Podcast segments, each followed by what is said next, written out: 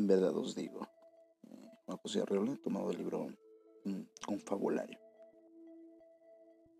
Todas las personas interesadas en que el camello pase por el ojo de la aguja deberían inscribir su nombre en la lista de patrocinadores del experimento Niklaus. Después de un grupo de sabios mortíferos, de esos que manipulan el uranio, el cobalto y el hidrógeno, Arpad Niklaus deriva sus investigaciones actuales a un fin caritativo y radicalmente humanitario, la salvación del alma de los ricos. Propone un plan científico para desintegrar un camello y hacer que pase en chorro de electrones por el ojo de una aguja. Un aparato receptor, muy semejante en principio a la pantalla de televisión, organizará los electrones en átomos, los átomos en moléculas y las moléculas en células, reconstruyendo inmediatamente el camello según su esquema primitivo. Niklaus ya logró cambiar de sitio, sin tocarla, una gota de agua pesada. También ha podido evaluar, hasta donde lo permite la descripción de la materia, la energía cuántica que dispara una pezuña de camello. Nos parece inútil abrumar aquí al lector con esa cifra astronómica.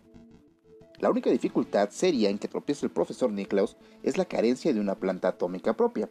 Tales instalaciones, extensas como ciudades, son increíblemente caras. Pero un comité especial se ocupa ya en resolventar el problema económico mediante una colecta universal.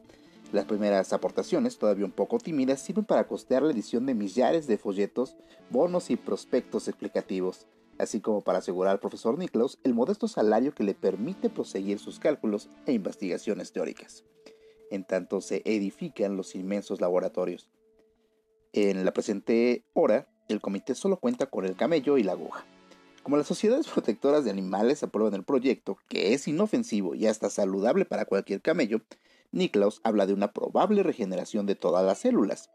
Los parques zoológicos del país han ofrecido una verdadera caravana.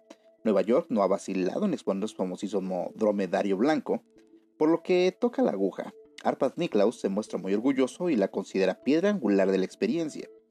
No es una aguja cualquiera, sino un maravilloso objeto dado a luz por su laborioso talento. A primera vista, podría ser confundida con una aguja común y corriente. La señora Niklaus, dando muestras de fin humor, se complace en surcir con ella la ropa de su marido, pero su valor es infinito. Está hecha de un portentoso metal todavía no calificado, cuyo símbolo químico, apenas insinuado por Niklaus, parece dar a entender que se trata de un cuerpo compuesto exclusivamente de isótopo de níquel. Esta sustancia misteriosa ha dado mucho que pensar a los hombres de ciencia.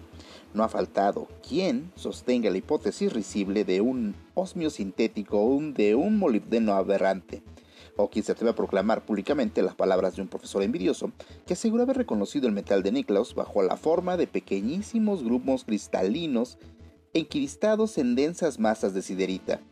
Lo que se sabe a ciencia cierta es que la aguja de Niklaus puede resistir la fricción de un chorro de electrones a velocidad ultracósmica. En una de estas explicaciones tan gratas a los abstrusos matemáticos, el profesor Niklaus compara el camello con su tránsito con un hilo de araña. Nos dice que si aprovechamos ese hilo para tejer una tela, nos haría falta todo el espacio sideral para extenderla, y que las estrellas visibles e invisibles quedarían allí prendidas como brisnes de rocío. La madeja en cuestión mide millones de años luz y Niklaus ofrece devanarla en unos tres quintos de segundo. Como puede verse, el proyecto es del todo viable y hasta diríamos que peca de científico.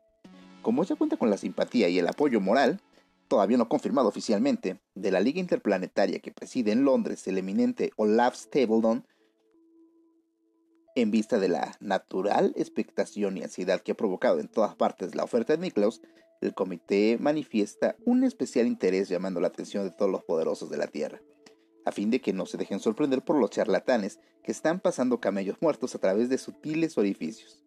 Esos individuos que no titubean al llamarse hombres de ciencia son simples estafadores a casa de esperanzados incautos. Proceden de un, mono, de un modo sumamente vulgar, disolviendo el camello en soluciones cada vez más ligeras de ácido sulfúrico Luego destilan el líquido por el ojo de la aguja mediante una clepsidra de vapor y creen haber realizado el milagro. Como puede verse, el experimento es inútil y de nada sirve financiar. El camello debe estar vivo antes y después del imposible traslado. En vez de derretir toneladas de cirios y de gastar el dinero en indescifrables obras de caridad, Las personas interesadas en la vida eterna que poseen un capital estorboso deben patrocinar la desintegración del camello, que es científica, vistosa y en último término lucrativa. Hablar de generosidad en un caso semejante resulta del todo innecesario. Hay que cerrar los ojos y abrir la bolsa con amplitud, a sabiendas de que todos los gastos serán cubiertos a prorata. El premio sería igual para todos los contribuyentes, lo que urge es aproximar lo más que sea posible la fecha de entrega. El monto del capital necesario no podrá ser reconocido hasta el imprevisible final y el profesor Niklaus, con toda honestidad, se niega a trabajar con un presupuesto que no sea fundamentalmente elástico. Los suscriptores deben cubrir con paciencia y durante años sus cuotas de inversión. Hay necesidad de contratar millares de técnicos, gerentes y obreros. Deben fundarse subcomités regionales y nacionales y el estatuto de un colegio de sucesores del profesor Niklaus. No tan solo debe ser previsto, sino presupuestado en detalle ya que la tentativa puede extenderse razonablemente durante varias generaciones. A este respecto, no está por demás señalar la edad provecta del sabio Niklaus. Como todos los propósitos humanos, el experimento Niklaus ofrece dos probables resultados, el fracaso y el éxito.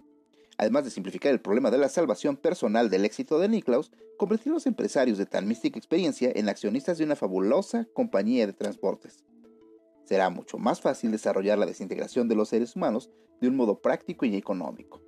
Los hombres del mañana viajarán a través de grandes distancias en un instante y sin peligro, disueltos en ráfagas electrónicas. Pero la posibilidad de un fracaso es todavía más halagadora. Si a Rapat Niklaus es un fabricante de quimeras y a su muerte se sigue toda una estirpe de impostores, su obra humanitaria no habrá sido sin aumentar en grandeza. Como una progresión geométrica o como el tejido del pollo cultivado por Carrel, Nada impediría que pase a la historia como el glorioso fundador de la desintegración universal de capitales, y los ricos, empobrecidos en serie por las agotadoras inversiones, entrarán fácilmente al reino de los cielos por la puerta estrecha, el ojo de la aguja, aunque el camello no pase.